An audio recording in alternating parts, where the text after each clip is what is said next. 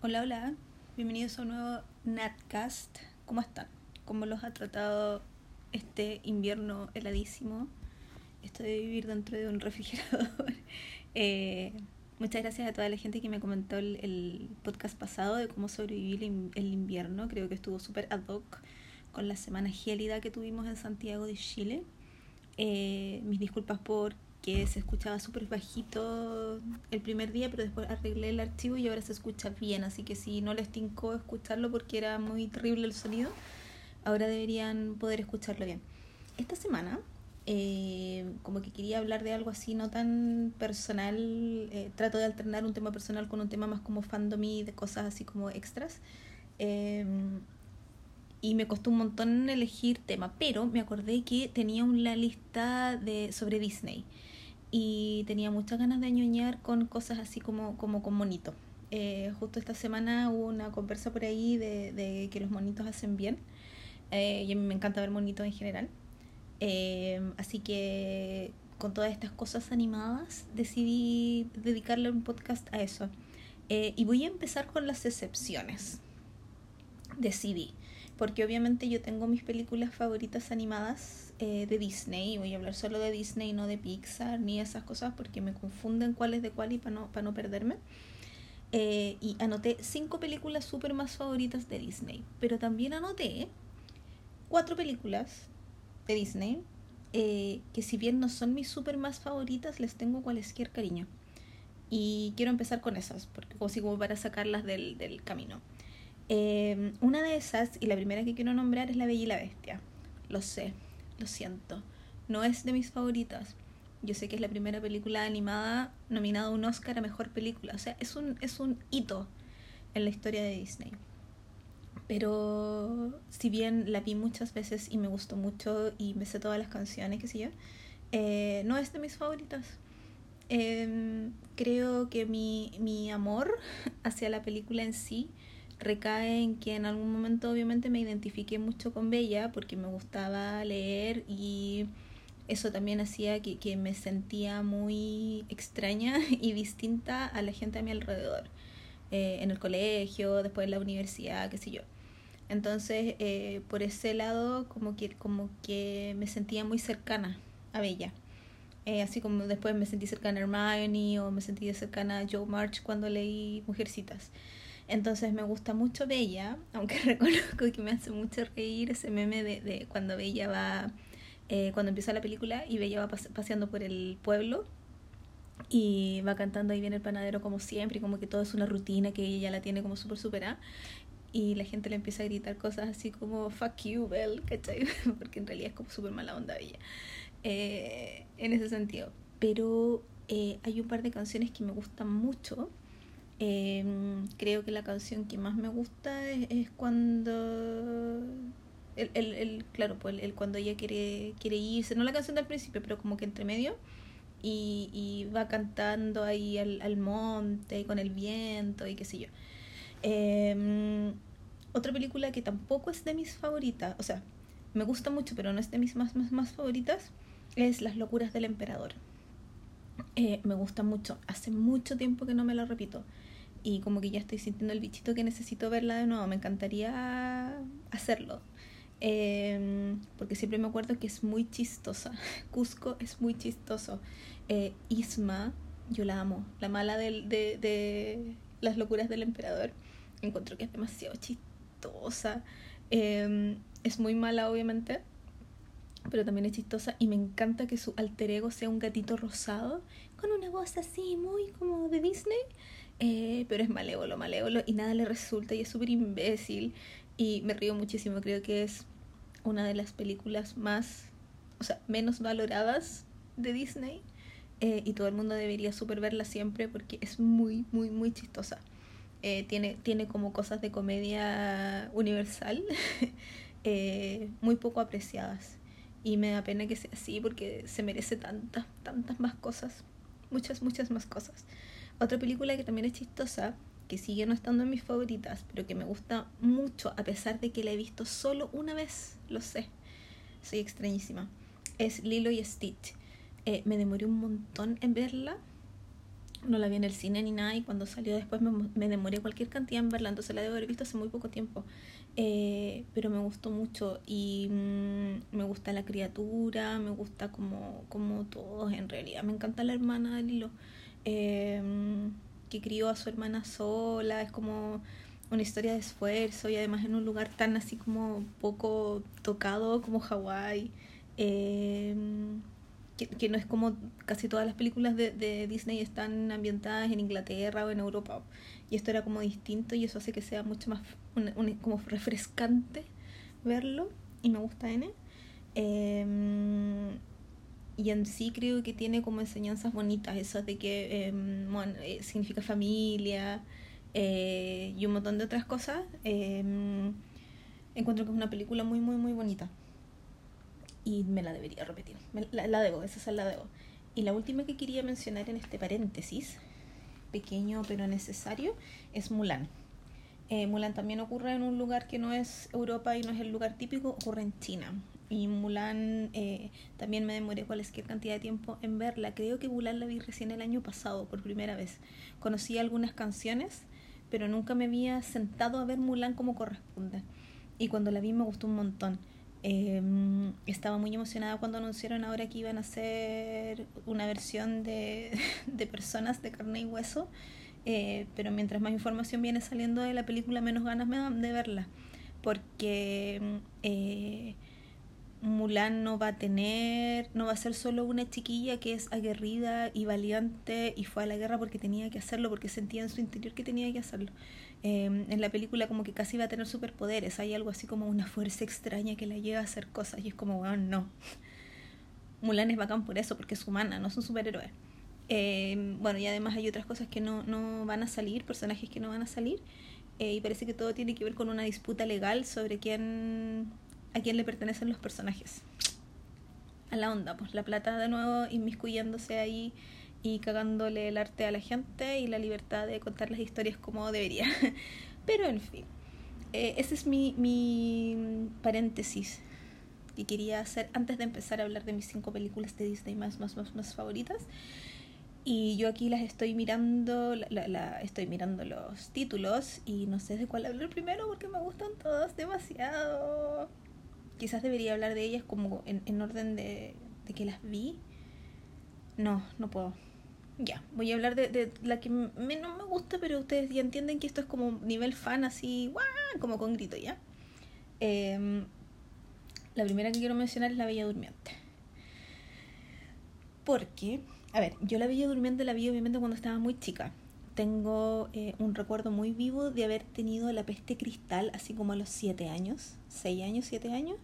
Y mi mamá se consiguió un VHS. Caída de carnet al suelo. Eh, mi mamá se consiguió un VHS eh, porque obviamente no teníamos TV cable ni una cuestión. Y nos dio peste a mí y a mi hermano juntos. Mi hermano tiene un año menos que yo. Entonces, para que los niños no se aburrieran, eh, mi mamá se consiguió el VHS y la misma persona que le prestó el VHS le prestó películas, pirateadas obviamente, eh, de Disney. Entonces me acuerdo que en un eran dos cassettes grandes y en uno venía La Dama y el Vagabundo, El libro de la selva, La Bella Durmiente y en otro seguramente venía hasta ese momento como otras películas antiguas, Blancanieves, La Cenicienta, Lo siento un dálmata, porque cabían como, digo que habían como tres películas por cassette. Nosotros las vimos todas, obviamente. Eh, y yo me súper enamoré de La Bella Durmiente y con mi hermano nos súper enamoramos los dos de los aristogatos, pero los aristogatos les voy a hablar más ratito. Eh, entonces tengo recuerdos de estar muy chica y de ver de haber visto La Bella Durmiente y que me gustó la música mucho y me enamoré así hasta las patas del príncipe Felipe. Lo encontraba que era un dibujo muy guapo, muy guapo y la voz que tenía y mm, era como muy caballero y andaba como en el, en el caballo y el caballo tenía una personalidad bacán eh, y recuerdo que encontré que la mala del cuento, maléfica, era muy estupenda, era muy hermosa.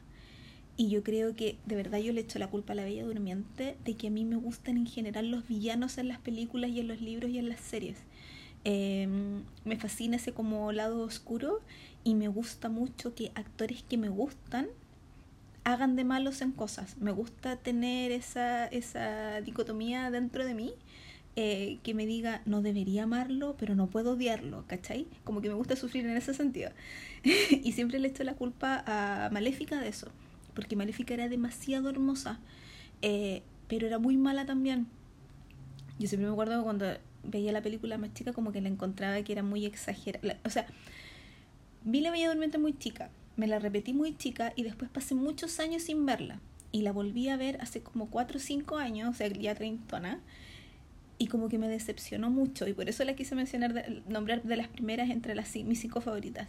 Em, porque yo decía, loco, ¿cómo el, el conflicto de esta película parte porque ella no la invitaron a un lugar? y más encima después se convierte en un tremendo dragón así, deja la a una criatura mítica eh, y mística, eh, súper poderosa que tira fuego, pero en vez, no sé, de quemar al príncipe o algo así, le tira rosas con espinas. O sea, así intenta detenerlo con espinas, como que lo encontré muy, como fome, pero después fue como, no, pues está bien. eh, y creo que me sentí identificada, incluso así como si a mí no me hubieran o sea, si a todo el mundo invitaron al bautizo de la cabra chica y a mí no me invitaron, obvio que yo también me enojaría. Entonces como que me sentí muy, Aléfica, yo te entiendo, te apoyo, amiga, no estáis sola, ¿cachai? Eh, y me da mucha risa eso. Eh, igual sentí que con lo de las, las flores, o sea, con lo de las espinas como que la cagó, pero su, su, su dragón es muy bacán es muy, muy bacán y ni cagando al principio lo hubiera. O sea, hablando así como en serio, ni cagando al principio hubiera, hubiese, la hubiese detenido con una espada, hello, servocide. Eh, hay una escena en particular, sí, de la Bella Durmiente que me da mucho susto. Y es extraño porque sí, la película es muy bonita y tiene mucho humor y las hadas madrinas son súper simpáticas, así como que cuando cocinan dejan la cagada y uno como que, como que están hechas para que uno se ría de ella y uno diga, ay, qué simpática la viejita, ¿cachai? Eh, no es como la, la bruja de la Cenicienta que es fea y es vieja y tú la mirás y decís, sí, en realidad como que no, no te tiene que entrar por ninguna parte porque es como, es vieja y es fea, es lo mismo, la de la Blancanieves es lo mismo. Eh, la, la, mala de la Cenicienta era una señora fea también, eran como muy... O sea, tú solo de verlas sabía que esta era la mala del cuento y que no tenía que confiar en ellas y que, y que no te daban confianza tampoco. Pero Maléfica, una, es preciosa, dos, es muy elegante, eh, tres, es poderosa porque es bruja, igual que las otras hadas, eh, tiene esa voz así como terciopelada maravillosa. Y hay una escena en la que se supone que Aurora eh, ya entró al castillo de vuelta donde sus papás y em, se supone que Maléfica entra en forma de luz al castillo para ir a obviamente hacer que Aurora se pique el dedo con el uso, que era la maldición que le tiró cuando boba, ¿cierto? Y la escena es la pantalla, se abre una puerta y empieza a pulsar una luz verde con música. Y esa música creo que es violín, no estoy segura. Pero es como, es casi como tiburón. Como el suspenso que crea la pantalla. Y es una luz verde fosforescente, porque ya sabemos que todos los malos en Disney usan ese verde fosforescente.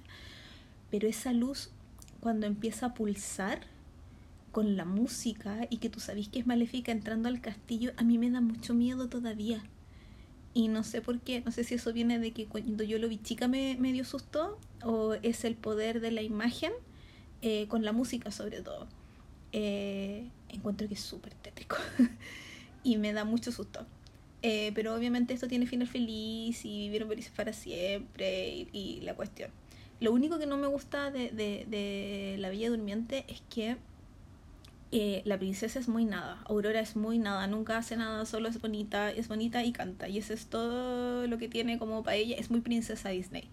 Y mm, por eso mismo como que nunca la amé mucho a ella. O sea, Aurora es preciosa, todo lo que queráis. Pero no es súper inteligente, no tiene interés en nada, no le demuestran interés en ninguna cosa excepto vivir. Eh, canta y los animales la aman solo porque es preciosa y canta bonito. Eh, entonces como personaje en sí es como súper bla. es muy bla.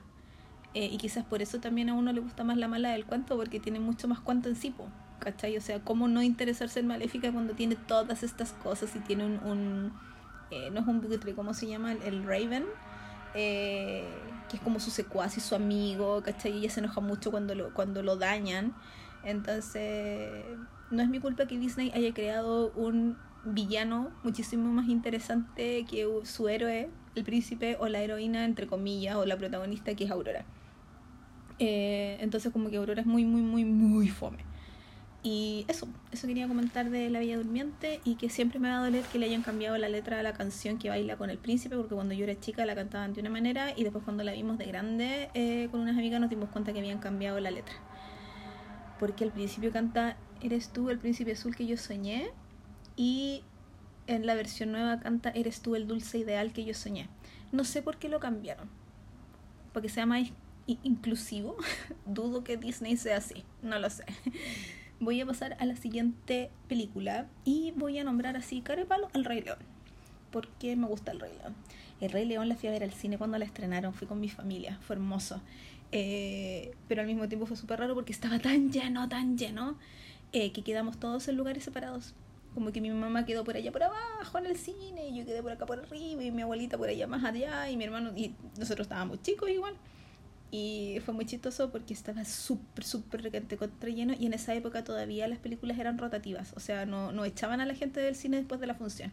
Entonces por eso se entendía que la gente obviamente era como la vemos de nuevo y se quedaban. Y nosotros afuera tuvimos que esperar no sé dos funciones que terminaran para poder entrar al cine. Fue heavy metal rock. Y el Rey León me gusta montones porque me gusta mucho la música. La historia en sí, em, es que eso de que mezcle cosas como de Hamlet o, de Shakespeare eh, con fantasía y con animales, encuentro que es brillante. A mí en general em, como que no me gustan los animales que hablan en las películas, excepto si son animales animados. O sea, yo no tengo problema con, con Tommy Jerry o con los Aristogatos o con el libro de la selva que hablen porque son monos dibujados. Pero cuando son esas películas y que animales de verdad hablan, no me gusta, no me ponen nerviosa. No sé por qué nunca me ha gustado. Entonces en El Rey León eh, hablan todos los animales, menos los bichos, hablan todos los animales y es fantástico. Y es muy bonito. La música es maravillosa, el despliegue de animación para mostrar a todos los animales de la sabana africana, encuentro que es simplemente perfecto. Em, me, me, me, me, gustan mucho los personajes en sí, tienen historia todos, todos tienen, tú los miráis y, te los muestran un poquito, o sea, tú veis a Nala y tú cachai que Nala es una leona segura de sí misma, cachai, y la líder de las cazadoras, y te la muestran nada, pero tú cachai que Nala es bacán, a eso voy. Em, no como la película anterior que mencioné, cachai. Eh, los que tienen buenas intenciones, los que no, los villan, el, villano es maravilloso. Yo nunca he visto El Rey León, ponte tú, en, en, en inglés. Yo sé que Scar es la voz de Jeremy Irons, pero nunca lo he visto porque como que no puedo. Mis películas súper favoritas de la vida nunca las he visto en el idioma original. Nunca he visto La Bella Durmiente en el idioma original, tampoco. Como que no puedo. Entonces, eh, con El Rey León también me pasa que, que nunca la he visto en inglés pero eso no, no, evita que la disfrute porque el doblaje es tan bueno, está tan bien hecho, que igual uno lo, lo disfruta demasiado todo. Eh, yo de repente, o sea, todavía la semana pasada, un día, no sé, lavando losa, yo cantaba Yo quisiera ya ser rey, ¿cachai? Porque las canciones, y yo el, el, León no la veo hace muchos, muchos, muchos años, pero encuentro que las canciones son tan bacanas, creo que la única que no me gusta es la típica, la del Elton John, la Esta noche es para amar. Es la única que no me gusta porque es muy lenta y la encuentro como fome. Pero, mm, eh, no sé, pues nadie que me diga lo que puedo hacer. ¿Cachai? Cantar como Simba cabro chico lo encuentro demasiado bacán. Eh, la canción de Scar me da un poquito susto también. Aunque eso de estoy rodeado de idiotas es muy chistoso y es verdad. Así como en la vida. Eh, ¿Qué más me gusta? El Rey León, obviamente, eh, Timón y Pumba, uno de los mejores dúos televisivos, eh, historiadores de, la vida. Eh, yo creo que, aunque yo sé que la, escena de Lula Ula viene, igual me sorprende y me río demasiado. me gustan demasiado las canciones que cantan ellos. Cuando, eh, la mejor parte de esta noche es para amar es cuando Pumba y Timón cantan llorando. es muy chistoso. Y mm, Hakuna Matata es uno de los lemas de mi vida, así como lo aprendimos obviamente eh, viendo el Rey León y yo todavía digo a cada rato Hakuna Matata, así como loco Hakuna Matata. Y me encanta esa canción, me gusta mucho y me la entera, yo acá. Entonces, amor eterno al Rey León. Mucho, mucho, mucho amor eterno al Rey León. Eh, la tercera película favorita que quiero comentar es Hércules. Eh, yo siempre pensé que Hércules no me iba a gustar mucho porque en sí, como figura mitológica, Hércules no me gusta mucho. Yo soy muy fan de la mitología histórica en general. Em, griega, romana, no sé, irlandesa, los celtas, que si yo me gusta mucho leer sobre eso. Em, y de todas las figuras que conocía griegas, eh, Hércules es uno de los que menos me llama la atención, como que nunca me... Prefiero saber sobre los dioses o las diosas o las musas. Em, sobre otras, otros personajes, otras, otras personas. Pero por lo mismo yo pensé que Hércules nunca me iba a gustar mucho. Pero ya, vi Hércules, la vi en español. Y mm, me súper enamoré de Hades, porque encuentro que es de los mejores villanos de la vida. Es que es tan chistoso ese hombre. Em, me gusta mucho, mucho, mucho Hades. Obviamente no me gusta él así físicamente porque es horrendo. Y debe ser así. Pero siempre me gustó la figura de Hades como dios del inframundo. Em, encuentro que es un personaje súper interesante en sí. Yo ya había leído mucho sobre Hades antes de ver la película. Em, me gusta mucho que sea un tipo sin paciencia.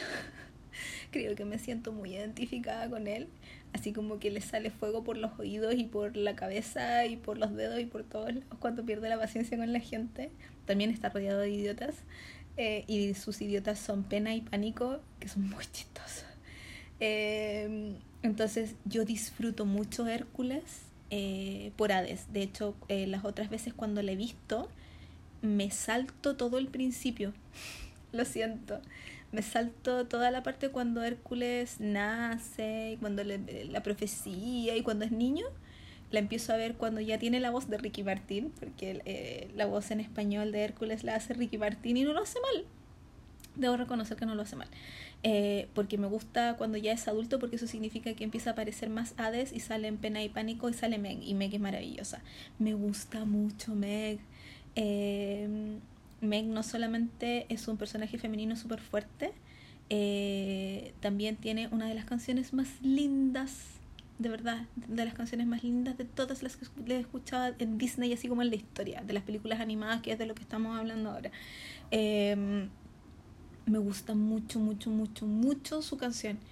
Y mm, me gusta que tenga mucha personalidad, me gusta que sea, como se dice, sassy eh, que no aguanta cualquier cosa. Y Meg está súper cagada porque le vendió su alma, así como la sirenita se la vendió a Úrsula, eh, Meg le vendió su alma a Hades para poder tener al hombre de su vida y ese hombre la dejó, maldito bastardo. Entonces, eh, Meg, además de ser una mujer fuerte en el sentido de que ella em, dice lo que piensa y no se deja pasar a llevar y es súper clever y es astuta Em, además, en su historia, em, creo que es importante porque enseña, si es que alguien lo, lo, lo, toma así, de que hay segundas oportunidades, que no porque el que tú pensabas que era el amor de tu vida ya no está ahí contigo, significa que está todo perdido, porque me perdió a esa persona, esa persona la dejó por otra. Eh, pero ella sigue ahí, firme, al pie del cañón, no se deja amedrentar y no se, deja, no se echó a morir. ¿Cachai? Claro, quedó con esta tremenda deuda con un dios eh, que es Hades, pero no se echa a morir y sigue para adelante. Entonces creo que ella tiene una historia de resiliencia y de, de, de poder interno súper importante. Y con ese, con ese poder interno es con el que ella pelea en su canción. cuando, cuando canta que ella ya no le interesa el amor y que no quiere tener novio Em, y que ella no está enamorada, que no le digan, ¿cachai? Eh, encuentro que es como que ella no va a hablar de su amor, Em, pero está súper enamorada de Hércules, pues Hércules es un, es un imbécil, pero tiene buen corazón. Em, me gusta también, y yo creo que por ahí me agarró que ya yo dije, ya me va a gustar esta cuestión, es que las musas que las usan al, al, como hilo conductor, ellas te van contando la historia, pues te van contando que Hércules nació de tal manera, que es un semidios, que es hijo de dioses, eh, y que ahora es súper popular, que fue de cero a héroe, qué sé yo, eh, y ellas hablan en, como si fuera, como si estuvieran en, un, en una obra de Broadway, como si estuvieran en un musical de Broadway, que fue como lo primero que me llamó la atención cuando la vi porque obviamente yo soy muy fan de los musicales de Broadway, aunque nunca he ido a Broadway, pero los he visto pirateados, lo reconozco. Entonces, eh, que ellas canten en ese estilo me gustó muchísimo, porque le da otra fuerza a la historia. Y, eso hace que sea como muy, no sé, como muy teatral. Y el teatro nace de Grecia, entonces como que todo es un círculo maravilloso de, de, de cosas estupendosas que me, que me fascinan y me llenan el corazón. Entonces, Hércules me gusta demasiado. Es muy chistosa, también hace tiempo que no la veo. Em, y yo creo que es fácil que la canción de Meg sea entre una de mis tres favoritas de la historia de Disney, a ese nivel. Eh, es preciosa. Y dudo que la vea en inglés alguna vez. Encuentro que es demasiado fantástica en español. Voy a nombrar, o sea, me quedan dos películas por nombrar y son de verdad mis dos más favoritas de la vida. Como que las voy intercalando siempre. Eh, justo ahora una es mucho más querida y, más cercana a mi corazón que la otra, pero como que en la vida, desde que las vi las dos, porque una es la primera película de hecho que vi en mi vida en el cine, pero como que las he ido intercalando las dos como mis más favoritas de Disney desde, desde siempre. Eh, y esas películas son La Sirenita y Los Aristogatos. Em, ¿De qué les hablo primero? A ver, te voy a hablar de la sirenita primero, porque los aristogastos en este momento están así como demasiado arriba y de hecho fue la primera que anoté. La sirenita. La sirenita es del 89. Yo la debo haber visto el año siguiente. O cuando salió en, en VHS, seguramente no me acuerdo cuánto se demoraban las películas en esa época en salir en, en video. Em, la vi y la vi y la vi y volví a verla y seguí viéndola y cada cierto tiempo me la repito. Porque nunca me aburre. Como que tiene pedacitos entre medios que me aburre y los adelanto. Pero en general no me aburre. Encuentro que es una súper buena adaptación de una historia que tiene otro final súper más tétrico y oscuro. Em, encuentro que es una muy bonita película en sí. Encuentro que tiene de las canciones más lindas del universo. Eh, encuentro que tiene una villana maravillosa una villana maravillosa. Es que es muy mala, es muy mala. Eh, y es muy tétrica y es muy. No sé. Es malapo. y me da como cosita. Em, y a pesar de que tiene al príncipe más bla de todos los príncipes, em, igual, y da lo mismo. Porque el, el punto no es él. Y me encanta que el punto no sea él. Porque estábamos muy demasiado metidas en princesas, em, considerando que la sirenita es una princesa de verdad porque es hija del rey Tritón, Tritón em, estábamos demasiado metidas con princesas que en realidad no tenían nada, no tenían personalidad, no tenían cuento y solo esperaban a que el príncipe las, las salvara y las rescatara. Y acá es al revés porque es ella la que lo rescata a él, es ella la que le salva la vida a él y él da muy lo mismo, él podría ni siquiera estar ahí. O sea, Ariel podría haberse fascinado solo con la estatua que ella tiene en su cueva en el fondo del mar y por eso querer ir allá arriba donde están los humanos y listo, no necesitáis más, no necesitáis príncipe. Es así de fácil. Eh, su historia de amor funciona y ya, fin, pero podría haber sido solo así. Eh, con la sirenita tengo una, una una conexión personal real, además, porque cuando yo estaba en el colegio, en el liceo, eh, en mi curso éramos como cuatro o cinco que éramos muy fanáticas de la sirenita, nos gustaba mucho. Entonces alguna vez nos juntamos a verla en alguna casa, qué sé yo. Eh, y nos dimos cuenta cuando estábamos como en tercero o cuarto medio que teníamos una profesora de historia, no me acuerdo el nombre, lamentablemente, pero teníamos una profesora de historia que era muy parecida a Úrsula, físicamente. Era una mujer no muy alta, como de estatura normal, digamos, gordita, rellenita, eh, que usaba el pelo corto, canoso, entonces se lo peinaba, no digamos tan arriba que como Úrsula, pero se lo peinaba parecido a Úrsula. Y ese día en que nos dimos cuenta que esta señora era muy parecida a Úrsula, ella llegó a clases usando unos aros como en forma de racimo de uva, morados. Por lo tanto, le daba un toque morado a su cara en general. Y yo me acuerdo que con mi amiga Leila en esa época, bueno, con mi compañera, eh, como que nos tomamos de la mano y fue como, wow, es igual a Úrsula. Qué miedo más grande. Y ese día teníamos prueba. Entonces, esta señora se sienta. Yo le juro por Dios que esto es cierto. Y lo he contado 500 mil veces porque esto pasó. Em, y esta señora se sienta en la mesa del profesor a tomarnos la prueba. Y todas nosotras muy calladitas, cada uno en su banco escribiendo lo que tenía que escribir. Y ella saca de su cartera un espejo y un labial. Se pintan los labios y esa sala, claro, estábamos todas escribiendo, entonces estábamos, había mucho silencio. Y ella termina de pintarse los labios y hace. Le sonó la boca igual que a Úrsula. ¿Qué? Dios mío, yo creo que justo la Leila y yo la estábamos mirando y como que nos miramos y fue como, wow Y de ahí cada vez que, o sea, yo de hecho no me acuerdo del nombre de la señora porque siempre le he dicho Úrsula. Desde ese momento quedó como forever and ever como Úrsula. La wea chistosa.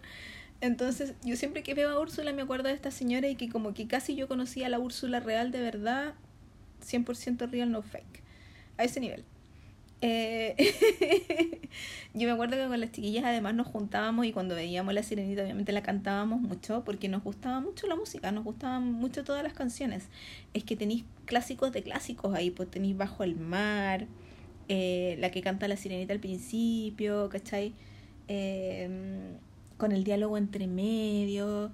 Mi favorita, obviamente, es la canción de Úrsula, Las pobres almas en desgracia porque encuentro que es, es temazo, canción sasa. Eh, encuentro que es una canción demasiado buena musicalmente hablando. Eh, encuentro que la letra es maravillosa. Amo, es que de verdad amo la parte en que Úrsula le empieza a describir a Ariel así como eh, quieres a tu hombre, ¿no? Pero si te ves muy bien, no sabes que tu belleza es más que suficiente. Con la voz con lo que lo dice, con esa convicción de loca, relájate, si eres terrible mina, te vais regio ahí arriba. Lo encuentro tan malvado, tan malvado. Eh, y en su canción, pues, cuando canta, los hombres no te buscan si les hablas, no, quiero que los, no creo que los quieras aburrir. Allá arriba es preferido que las damas no conversen a no ser que no te quieras divertir. Weón. Es demasiado buena. Verás que no logres nada conversando, a menos que los quieras ahuyentar. Admirada tú serás y callada siempre estás. Ay, no, bueno, es que eso es terrible. Y lo peor de todo es que es cierto. Es verdad. Así era el mundo hasta el año pasado, ¿cachai? Quizás. Eh, quiero pensar que ha cambiado un poco la cosa. Eh, las calladitas eh, eh, lo pasan mejor, parece. Eso era lo que decía ella y, y, yo lo encontraba así como, pero ¿cómo? Y Ariel no habla y se tiene que hacer entender por, con señas y me carga eso porque Ariel firma el, el contrato, eso significa que Ariel puede escribir porque Chucha no le escribió a Eric, soy Ariel, weón, ¿cachai? No sé, da lo mismo, Disney, eh, plot holes. Entonces como que me desespera, pero me encanta, me asusta, pero me gusta, lo paso bien, me río, me acuerdo de la profe, canto mucho, eh, bajo al mar ahí con, con, con, con Sebastián. Y debo sí reconocer que a mí me gusta mucho la gaviota. y tengo un problema con la gaviota. Porque me hace reír demasiado. Es que es tan estúpida. ¿Cómo se llama la gaviota? Nunca me acuerdo. Tiene un nombre como súper feo. Eh, y él es muy como. Tiene muy buen. Voy a llorar de revés tiene muy buenas intenciones, todo lo que queráis, Pero hay una parte al final. hay una parte al final en que la gaviota, bueno, aparte que canta pésimo, porque en la canción de Bésala eh, trata de cantar y lo hace horrible. Yo me cago en la risa en esa parte porque es muy chistoso y me da mucha risa que las ranas bailan como con coreografía. y que esa, esa escena en realidad general es muy buena. Y la, la, la gaviota al final. Eh, no me acuerdo de quién está hablando, pero es como que le, eh, hacen un comentario súper estúpido. y la gaviota se, como que se encoge de brazos, que no tiene brazos porque tiene alas, se encoge de alas. Y dice, ¿qué otra cosa si no? Y a mí me da ataque de risa cada vez que le escucho.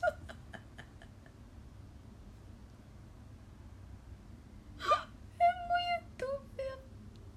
Ay. Se me caen las lágrimas. Y lo peor de todo es que ni siquiera me acuerdo de qué está hablando. Pero cada vez que me acuerdo, pero qué otra cosa si no. Ay, me cago en la risa. Y ahora sí, como que esa frase es mi frase. Eh, como que me ha tocado decirla en la vida real un montón de veces y obviamente después me da ataque de risa y lloro así como ahora. Eh, muy estúpido. Ay, la película buena. Y por todas esas razones, todo eso que mencioné, la cosa personal y las canciones y la weá, es que La Sirenita eh, es de mis películas de Disney favoritas. Siempre va a estar ahí en el 1B o en el 1A, puestos.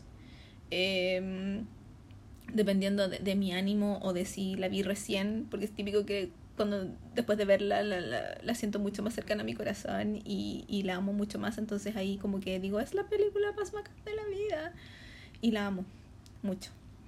Eh, solo dejo de amarla tanto cuando pongo los aristogatos en el primer lugar. Y les voy a hablar de los aristogatos. Yo sé que mucha gente que no ha visto los aristogatos porque no les gustan los gatos. Pamplinas. Deben verla.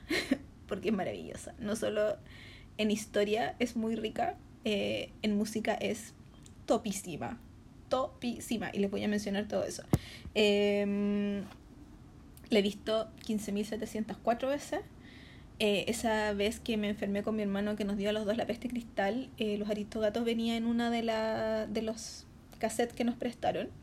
Y a los dos nos gustó tanto que la veíamos, la retrocedíamos, la veíamos, la retrocedíamos. Entonces ya al día 3 nos sabíamos la película de memoria y se la, se la recitábamos a mi mamá cuando mi mamá llegaba del trabajo. Mamá, ¿quieres ver una película con nosotros? Ya, y le poníamos los aristogatos y nosotros decíamos los diálogos yo creo que mi mamá nos odiaba, pero nosotros así como, sí, no sé qué, y nos sabíamos todos los diálogos de todos, de todos, de todos, de todos los gatos. Eh, entonces las vimos muchas veces. Y después de eso, claro, obviamente yo dejé de verla mucho tiempo y después cuando la encontré de nuevo, no sé, 10 años después, eh, caché que me seguía gustando demasiado y esa fue la época en que yo descubrí el swing. Eh, cuando vi Swing Kids. Ay, Swing Kids.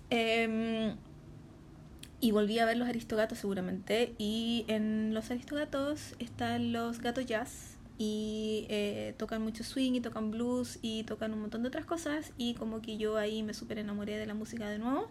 Y desde esa época que yo buscaba aprender a bailar esta cuestión, ¿cachai? Si no fue una cosa así de último momento.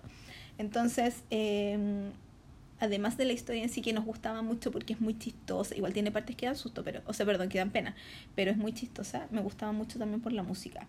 Eh, mi primer recuerdo, así como de la vida, tiene que ver con los aristogatos. Eh, tengo una imagen de una, yo, yo siempre, y esto me, lo aclaró mi tía madrina el otro día, porque yo le decía, tengo una imagen de asientos y de yo estar como en un pasillo, como en un teatro, y que en la pantalla veo patas que bailan y las patas son peludas como que fueran gatos. Y ella me dice, sí, pues si yo te llevé a ver los aristogatos cuando tú tenías como tres años, en el cine ese que está en, en Los Cobres en Vitacura. Yo obviamente no me acordaba, tenía solo esa imagen de, de unas patas de colores, patas peludas de colores que bailaban en una... En, en una cosa como más grande que yo porque yo no la podía ver entera. Y ella me, y ella me aclaró que ella me llevó a ver Los Aristogatos cuando yo era chica. Entonces debe haber sido la primera película que yo vi en el cine. Eh, no, yo no me acordaba de la música, pero sí me acordaba de yo haber, no haber estado en mi asiento, de haber estado en el pasillo mirando la pantalla. Eh, Obviamente después de eso nunca más la vi en el cine y me encantaría poder verla en el cine y cantar mucho y cantar todas las canciones porque me las sé todas, pues, obvio. Eh, todos quieren ser gato jazz y Thomas Somali y la del blues y, todas, todas, todas, todas, todas. Em, me gusta mucho los aristogatos. A mí me gustan los gatos en general, no soy súper fanática y hace muchos años que no tengo gatos, pero los veo como que son personajes nomás. Eh, para los que no saben, Los Aristogatos está ambientada en París de 1920, 1930, por ahí, donde vive una señora que es muy millonaria y es viuda. Y antes fue bailarina eh, y actriz. Entonces ella ahora ya está retirada porque está viejita. Eh, y es una señora muy elegante, muy de alcurnia. y ella tiene a una gata que se llama... Uy, ¿cómo se llama la gata? Lo olvidé. ¿Damita? Sí, porque la chica es Marie. Ya, se llama Dama. Y em, esta gata tiene tres gatitos. Que son Merliot, Marie y se me va a olvidar el tercero. Toulouse. Siempre se me olvida el nombre del tercero pero me acuerdo de la escena en la que se pierde Toulouse y los gatos le llaman Toulouse, Toulouse, y por eso me acuerdo que se llama Toulouse. Me decía, es una cosa maravillosa. Entonces ella tiene estos tres gatitos y los tres gatitos, como son de una familia eh, de alcurnia, de plata en París, ellos cada uno, em, una canta, la otra pi el otro pinta y el otro le gusta la música, entonces toca el piano, ¿cachai? Entonces son como que tienen, tienen características humanas porque hacen cosas de humanos y tienen un mayordomo que es Edgar, y Edgar cuida a la madame, ¿cierto? A, la dueña de la casa y cuida a los gatitos. Pero Edgar un día escucha de Cucuchanto que la madame está haciendo su testamento y en el testamento le deja todo a los gatos. Entonces Edgar no aguanta esta falta de respeto a su persona y que a él no lo van a dejar, o sea, lo van a dejar sin un 5 y sin pega además. Entonces él decide matar a los gatos, porque si los gatos se mueren, la herencia pasa a las manos de Edgar. Es casi un thriller psicológico y ustedes no quieren verla porque es con gatos. ¡Oh! Véanla. La cuestión es que entre medio obviamente hay música, conocemos a otros personajes, porque en la casa también vive un ratoncito que se llama Roquefort. Y Roquefort le gusta comer galletitas con eh, leche y es muy simpático Roquefort, aparte que es un héroe al final de la película. Ellos además andan en carroza porque andan en, en París en el 19 y tanto, que hay, recién están empezando a llegar los autos, entonces la carroza la tira una yegua que se llama Frufru. Y Frufru es medio alemana para sus cosas porque habla así. Y muy simpática también. También un, una heroína Frufru. Y en esto de que Edgar quiere deshacerse de los gatitos, los tira eh, como no les resultó envenenarlos, los tira en eh, por ahí, por el campo parisino, en la campiña. Y ahí en la campiña conocen a un gato arrabalero, que es Thomas O'Malley, O'Malley del Arrabal. Y creo que la canción de Thomas O'Malley es demasiado bacán y habla muy bien de su personalidad y él canta y obviamente él cuando se encuentra con la dama, con la gata, eh, se encuentra solo con ella, no ve que tiene gatitos. Po.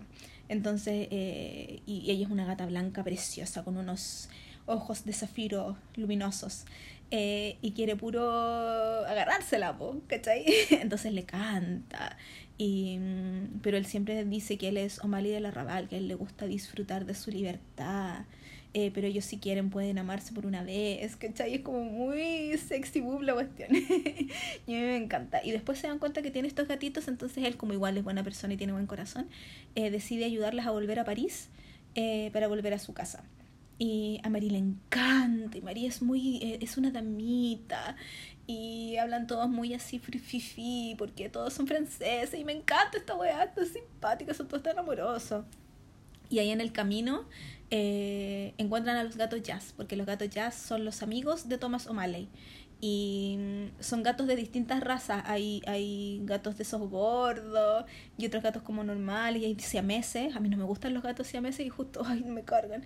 Em, hay uno que es como un gato medio italiano, qué sé yo. Hay gatos de distintas razas. Eh, y todos tocan instrumentos distintos y tienen una de las fiestas más bacanas de la historia del cine en general con esto de que todos quieren ser ya gato jazz y poder improvisar el jazz de verdad.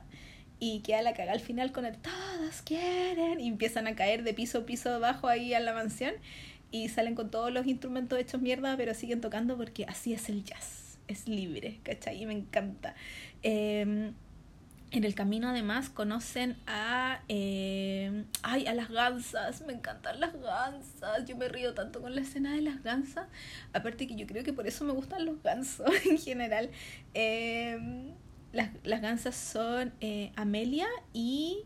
Eh, ¿Cómo se llama la otra? Amelia y... La otra también es con la... Que son las hermanas Locuaz. Eh, que ellas son british, obvio. Eh, yo me imagino que si alguna vez hubiese visto los gatos en inglés, hubiese cachado los acentos y por eso hubiera cachado el tiro que las gansas eran, eran british. Pero ellas son como muy... Eh, muy más fifi todavía. Eh, y ellas les enseñan a caminar a ellos como gatos, como gansos, perdón. Entonces eh, las patas para adentro, la cola para afuera y caminan, qué sé yo. Y yo, les juro por Dios, cada vez que veo un ganso, me acuerdo de las hermanas locuaz y canto la canción de las hermanas locuaz, como tara, tara, tara, tara, tara, ¿cachai? Siempre. Y cuando me junto con mi hermano, cuando veo a mi hermano, que siempre nos acordamos de los aristogatos porque es maravilloso, o en algún o si vamos paseando por algún lado y hay un pato, siempre preguntamos dónde están los gansos, porque los dos nos quedamos como rayados con los gansos, y siempre empezamos a caminar como gansos, porque somos unos ñoños y nos encantan los aristogatos. Mi hermano es mucho más fan de los gatos en general que yo, pero, pero la, la película, maravillosa. Em, entonces, eh, ¿qué, no amar? ¿Qué no amar? Además, hay perros también en la película, porque está Napoleón, eh, que es como... ¿Qué raza será Napoleón? Es como un... No es bulldog, como un boxer. Y está el eh, capitán, que es un Basset Hound, que es como un Hatch Puppy. Y ellos son unos, unos perros que eh, viven en un granero que a ese granero llega Edgar buscando a los gatos, pues cuando se le pierden los gatos porque después como que se arrepiente o en realidad quiere ir a buscarlos para matarlos de verdad, em, llega este gran, eh, granero y que es como una granja en realidad y los perros son muy chistosos porque como que ellos son militares retirados, pues si son capitán y Napoleón y son súper simpáticos y, eh, llaman zafarrancho y me encantan, también son simpáticos, me caen muy bien. Entonces me gustan mucho, mucho los aristogatos, también me gustan mucho las canciones. Eh, encuentro que son bacanas en general. Em, todavía no bailo eh, los gatos jazz en, en, en la escuela, pero puta, me encantaría, me encantaría poder bailar el, el el gato jazz completo en la escuela alguna vez porque me gusta mucho esa canción porque tiene, eh, a pesar de que es una sola canción, tiene distintos ritmos. Y tú ahora, por lo menos yo que ya llevo tiempo bailando, eh, encuentro que hay una parte que se puede bailar muy normal como el indie hop, otra parte es blues y tiene otra parte que es mucho más rápida, entonces la podéis bailar como con Shaq o con Balboa. Y... En algún momento teníamos una idea nosotros de hacer un video así como cantando la canción y distintas parejas bailando distintas partes, pero nunca lo hicimos. Eh, entonces como que espero que alguna vez la toquen en la escuela, en alguna jam, para, para poder bailarla así y dar mucho jugo bailando los gatos jazz al final. Porque es de las canciones más bacanas de, también de... O sea, para mí porque me gusta el swing, pero mm, igual, igual me gusta mucho quizás no para cantarla tanto, pero sí, pero sí me gusta mucho escucharla y la escucho. Aparte es que hasta Mon Lafer tiene una versión de, de Duquesa se llama la gata. ¿O no? Sí, Duquesa. Duquesita. Eh, sí, yo sabía que no era dama porque dama es la de los damas y el vagabundo. Eh, ella también tiene un, pedazo en la canción y es la parte que menos me gusta porque en realidad Duquesa me carga, pero no importa. Eh, esas son mis películas de Disney muy, muy, muy, muy, muy, muy, muy, muy, muy amadas. Eh, y, y, creo que hace rato que no me enamoro así como de una película de Disney porque eh, si bien Aladdin no me gusta y vi Moana y vi Valiente, eh, como que no me han agarrado tanto como las películas anteriores, quizás también porque ahora las estoy viendo de adulta, no las estoy viendo de niña. Y eso era lo choro de ver todas estas cosas de niñas que te, como que te, te, te agarraba y de cosas que no te agarráis ahora. de las películas. Ahora me importa más como que los personajes sean más, tengan cuento y tengan más personalidad y qué sé yo. Eh, pero encuentro que por lo menos mis dos películas más, más, más favoritas y El Rey León, que eh, tienen, tienen personajes más más mejor creados, tienen personajes mejores creados y por eso me gustan tanto y por eso me las repito y no me aburro cuando me las repito. Eh, porque de los aristogatos eh, no, no me salto ni una parte. Como que de la sirenita, donde tú me salto las partes que están en el castillo del príncipe, porque insisto que el príncipe es muy fome. Eh, mi amigo Maro le dice generic. En vez de Eric, le dice generic. Y tiene mucha razón. Em, me salto las partes cuando quieren cocinar a Sebastián, porque me da como angustia. Me salto. ¿Qué otra parte me salto? Cuando llega Vanessa, que es la, la Úrsula, como el alter ego de Úrsula también me la salto. La parte del principio, la canción del principio nunca me ha gustado. Pero todo lo demás sí, sí lo veo y me encanta y me lo repito. Y de los aristogatos no me salto nada porque me gusta todo y me encanta. Eh, tiene como detallitos que me gustan mucho. Eh, Roquefort, eh, la crema, la crema, la Edgar, eh, los perros, Zafarrancho es muy chistoso. Eh, y todas, todas, todas las canciones. Y los finales felices. Ay, spoiler. Bueno, igual esta película es como del 71, 73, no sé. Eh, ese es mi especial súper topísimo de Disney. Eh, justo mientras yo estaba hablando de esto se me ocurrió hacer otro especial, pero no, no o sea, no como de las películas de, de um, humanos de Disney, sino que yo creo que voy a hacer un especial algún día de películas de fantasía. Me como con así como me gusta tanto leer fantasía también me gusta me gusta menos pero me gusta igual ver fantasía así que mm, si les si, si me tiran eh, títulos sería bacán. Como que el tiro pensé obviamente el señor de los anillos leyenda eh, la princesa prometida pero como que hay varias esas que o no me gustan o no las he visto entonces tengo que ir cachar qué onda. Qué emocionante. Ya pues espero que les haya gustado este episodio de Disney. Yo le puse de título Disney Extravaganza, Eleganza, ¿no? eh, y, me, y tengo aquí, puse en, en YouTube el Thomas O'Malley, O'Malley de la Raval, así que... ¿Ven? Thomas O'Malley, O'Malley de la Raval. Así que con eso me voy. Que estén súper bien. Chao.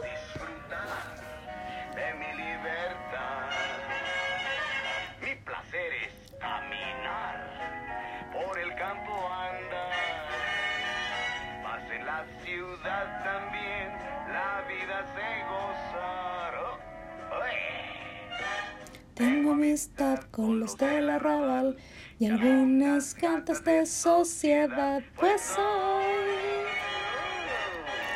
noble descendiente de muy buena gente, Tomás O'Malley, O'Malley de la Raval.